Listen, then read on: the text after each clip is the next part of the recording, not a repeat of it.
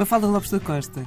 Hoje, eh, no Almanac, armamos um 31. Exatamente, um 31 é uma complicação, uma dificuldade, algo difícil de resolver e existe a expressão armar um 31 e também a expressão 31 de boca, que é usada para designar a chamada conversa fiada, o que se diz mas não se escreve e também o que se promete e não se cumpre.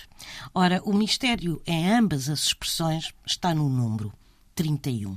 E aqui são muitas as hipóteses apresentadas pelos historiadores da língua, sendo que duas explicações surgem de forma recorrente. A primeira aponta para o aportuguesamento de uma palavra francesa, trentin, que soa a 31 e que era um tecido de luxo usado apenas por reis e pela nobreza, cuja fabricação implicava o tecer de 30 centenas de fios. E daí a analogia com a dificuldade da complicação, um 31. Mas, neste caso, fica por explicar o 31 de boca. E a segunda explicação remete para um antigo jogo de cartas, muito em voga na Idade Média, em que o objetivo era de prefazer 31 pontos com três cartas. E assim se explica a dificuldade, a complicação e talvez também o fazer um 31, mas só de boca, ou seja, sem o concretizar no jogo.